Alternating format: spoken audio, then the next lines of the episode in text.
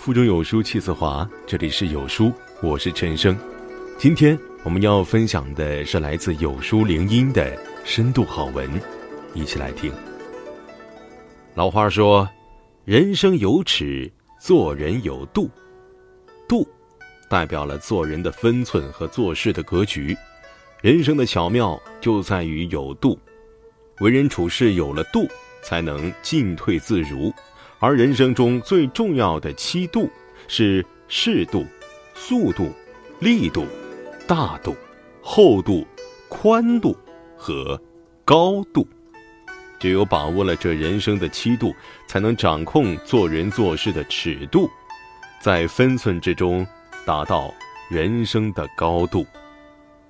良言一句三冬暖，恶语伤人六月寒。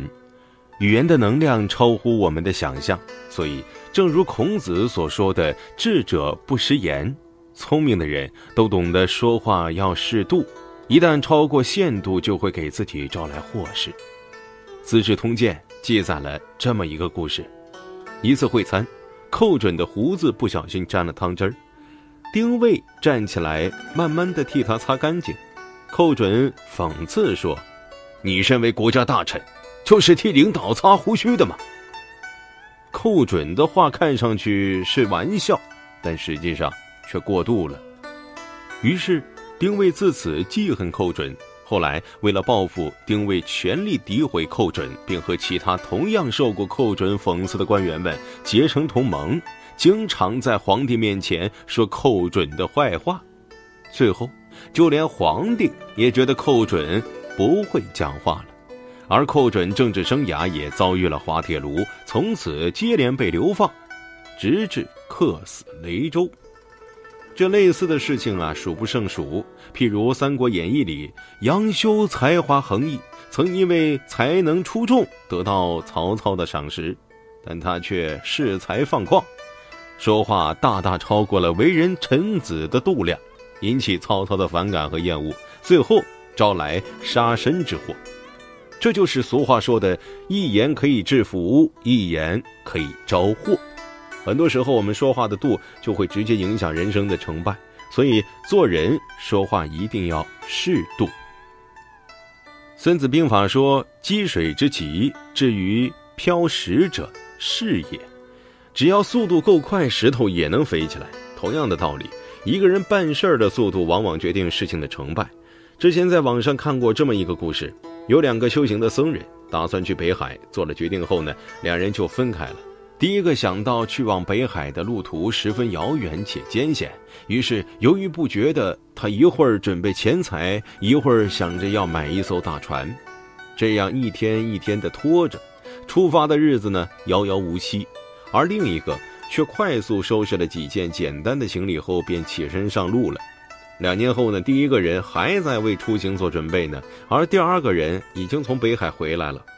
《左传》中谈到古代战场作战策略：一鼓作气，再而衰，三而竭。我们做一件事情也是这样，随着时间的推移，会变得越来越没有心情、耐心。而我们中的大部分其实都是第一个人，遇到事情的时候，总会因为害怕失败而借故拖延，最后在一次又一次的推迟中失去先机。我们现在正处于一个以速度著称的时代，这是个最坏的时代，因为在这个时代里，我们的慢速度会被无限的放大，最后被时代狠狠抛下。但这也是最好的时代，办事儿速度的人最后都成了时代的弄潮儿。俗话说：“处事让一步为高，待人宽一分是福。”胸怀大度是一个人最动人的情商。话说，唐代有个名叫娄师德的人，他胸怀大度，非要事不管，从来呢都不把闲言碎语放在心上。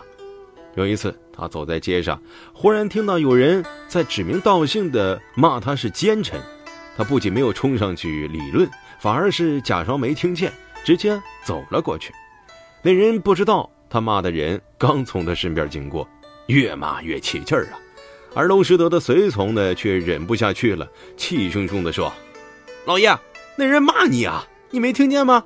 娄师德淡然道：“他也许骂的是别人吧，可能你听错了。”随从说：“哎，可是他明明辱骂的是您呐，连名字都骂出来了，我怎么会听错呢？”娄师德继续道：“天下同名同姓的人多了，可能他是在骂另一个娄师德。其实娄师德并非不知道那人骂的就是自己，但是他更知道‘水至清则无鱼，人至察则无徒’的道理。与其为这么一个只敢在背后说人长短的小人斤斤计较，还不如胸怀大度，装得一时糊涂，放他一把，也放自己一马。曾国藩说：“天道技巧，谦退不争，不计不求。胸怀大度，不只是对别人的退让，体现自己的情商。”也是让自己能从小利益的争斗中摆脱出来，节约精力，做出更大的事业。正如老话所说的：“欲为大树，不与草争。将军有剑，不斩苍蝇。”如果说办事的速度决定成败，那么办事的力度就决定了成就的大小。因为一个人办事的力度有多大，他的力量就有多大。在战国时期，商鞅变法推出新法令，为了取得民众的信任，于是放了一根木头在城墙南边，并贴出告示，说如果有人能够将这根木头搬到北门，就赏十金。刚开始大家都不相信，直到将赏金提升至五十金，才有一个壮士将木头搬到了北门，而商鞅也如约赏给了他五十金。商鞅变法为了取信于人，用的城门立木，其实是在表明自己办事的力度。无独有偶，根据《三国志·曹满传》的记载，曹操也做了相似的事。当年曹操领兵攻打袁绍时，曹操的军事力量还远远小于袁绍，想要打败对方，只能出奇策，但这却需要士兵们都能够做到令行禁止。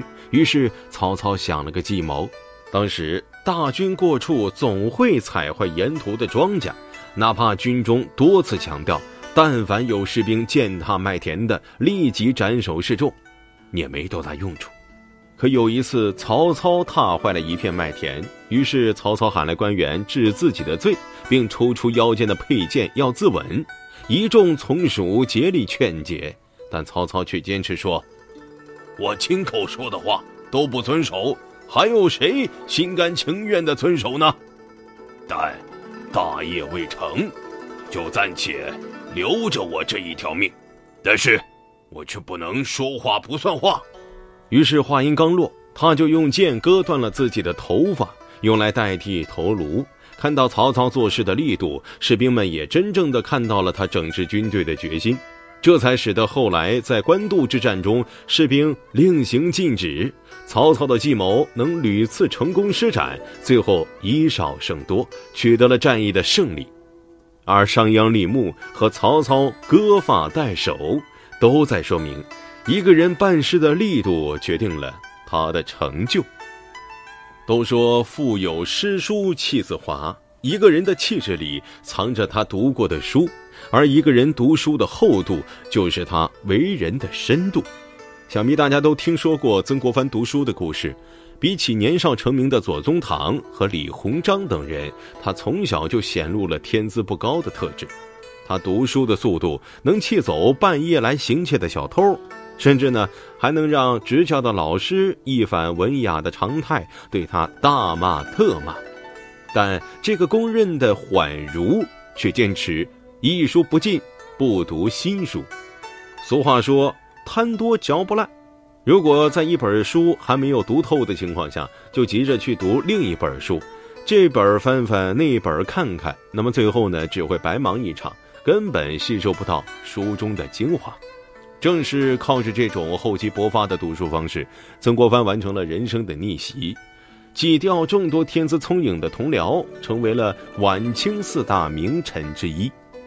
宋代禅宗大师清源行思提出人生的三重境界：第一重是看山是山，看水是水；第二重是看山不是山，看水不是水；第三重则是看山仍然是山，看水仍然是水。而这个逻辑放在读书上也是一样的。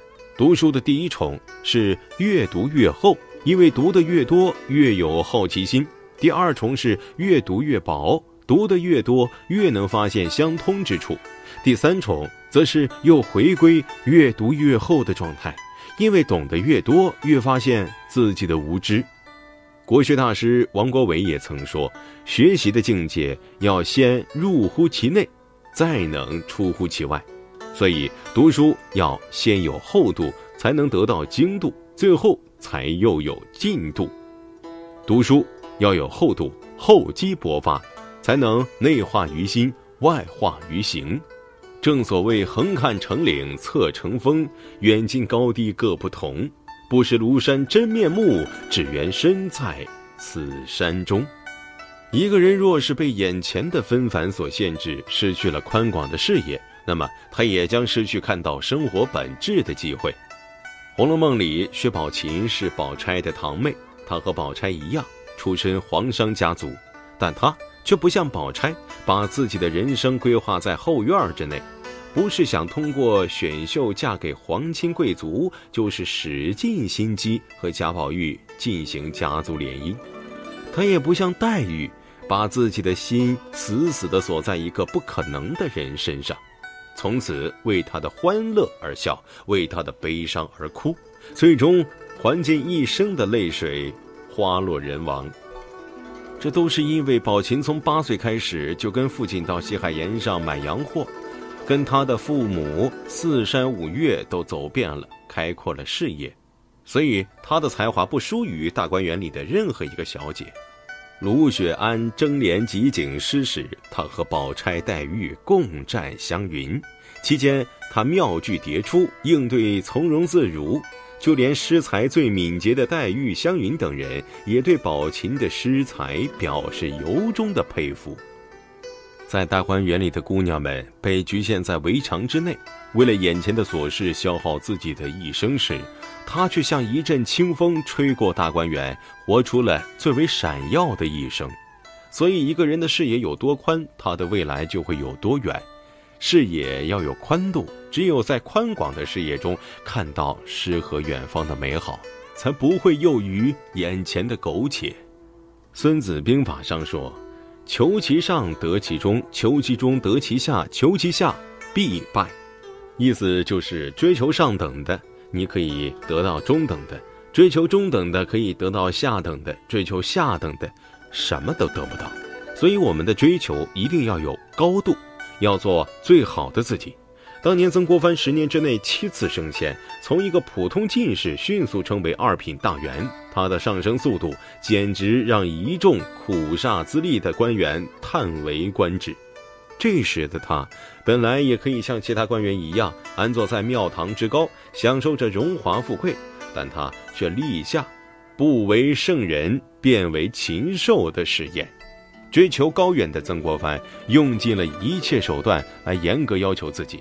让自己由文臣变成武将，白手起家练就湘军，让自己不陷入眼前的蝇头小利，成为千古第一完人。《菜根谭》里说的“立身不高一步立，如尘里振衣，泥中灌足，如何超远？”一个人的追求如果没有高度，就不能站在更高的境界，像在灰尘中抖衣服，在泥水中洗脚一样。怎么能够做到超凡脱俗呢？做人一定要向着月亮去追寻，即便最终得到，你还可以坠落星间。所以做人追求要有高度，拥有七度完善人生。说话要适度，这是为人处事的智慧；办事要速度，这是快刀斩乱麻的能力；胸怀要大度，这是最动人的情商；办事有力度，是言出必行的执行力。读书有厚度，这是做人的深度；视野有宽度，是不囿于苟且的格局；追求有高度，是最高级的修养。酒有度数才能醉人，人有度数才能成人。愿君七度皆具，一生无患无忧。将心比心，以心换心，用加法爱人，用减法怨人，用除法恕人，用惩罚。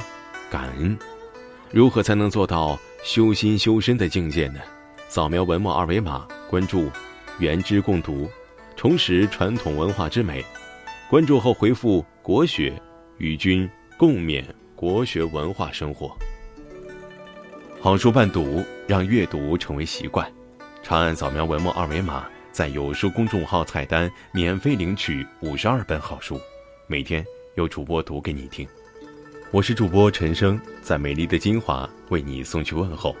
如果你喜欢这篇文章，走之前记得在文章末尾给有书君点个再看，或者把喜欢的文章分享到朋友圈。明天同一时间，我们不见不散。